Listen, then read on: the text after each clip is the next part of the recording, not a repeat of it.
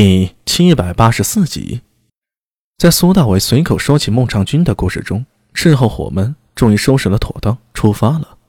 想要寻找狄宗，说难也难，说容易也容易。首先，金山山脉就是以后的阿尔泰山，并不是可以随便攀爬过去的。大部分山脊要么坡度太高，要么怪石嶙峋，难以下脚。真正能容人或畜生走的路，一共就三条。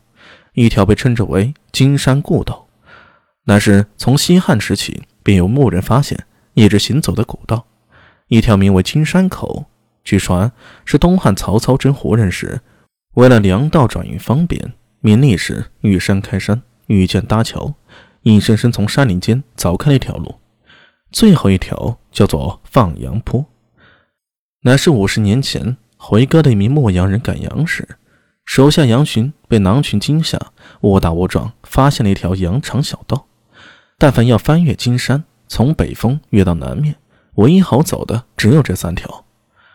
除非那伙突厥狼尾个个都是化身飞鸟，否则行走路线啊，必然不会出这三条。三条道中，金山故道作为陡峭，但是路线是最近的。金山口相对平缓，但要绕远路。整个路程下来，几乎要多出一倍的距离。放羊坡最为隐蔽，但也狭窄，最多只容一人侧身通过，带着战马是无论如何都过不去的。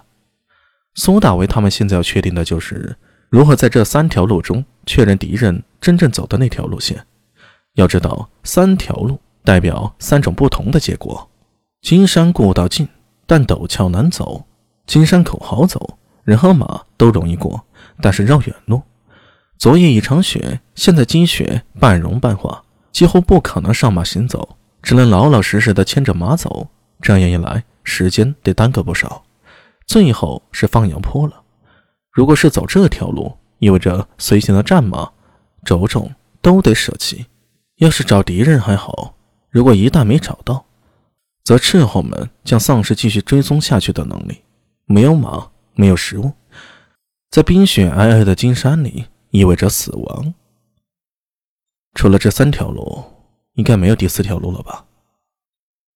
站在一处山坡前，苏大伟牵着自己的战马，向身旁的阿什纳刀真问道：“没有了。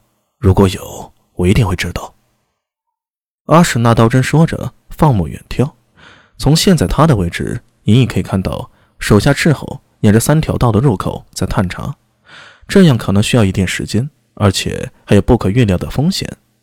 如果昨天对方在风雪来临前已经踏上了其中一条，那么一切痕迹和气味都将被冰雪掩埋。要是幸运的话，对方跟自己的脚程差不得太远，就会留下在雪地上的痕迹。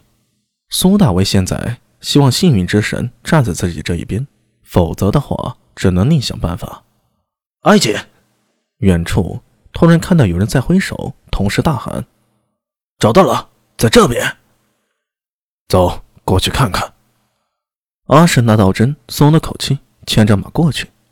苏大为跟在他身后，问道：“他叫你什么？”“埃及，是部落酋长的意思。你别看我现在是唐人，我还有一层身份是草原东突厥的酋长。将来如果朝廷封官的话，没准有一天……”我会成为东突厥的统业户呢。呃，这么厉害？苏大为倒是颇为意外。不过仔细想想，朝廷一贯用机密政策管理周边藩国，使其力量分化，不要聚成大国，对大唐形成威胁的，这是没办法的事儿。以古时的生产力和信息传递水平，在管理上是有极限的。越是边远的地方，越是需要强大的自由度。否则，一条命令传过去，一来一回，一两年的时间过去了，黄花菜都凉了。所以，阿什纳道真说的没准是真的。见苏大为似乎在认真思考此事，阿什纳道真哈哈大笑。他那张脸平时不说话，不苟言笑，是极为冷峻和俊逸的，但是一笑就会显得有些逗逼了。可这家伙熟了之后啊，偏偏就没个正形儿，特别爱露出傻乐的笑容了。嘿嘿嘿，阿米，你现在是不是有点佩服我了？还不赶快对我好一点！在你面前的可是未来的统叶户呢。滚！苏大为冲他没好气的回了一个字。两人来到方才招呼的那名斥候这里，山岩间一眼就看到是赵虎儿。安姐。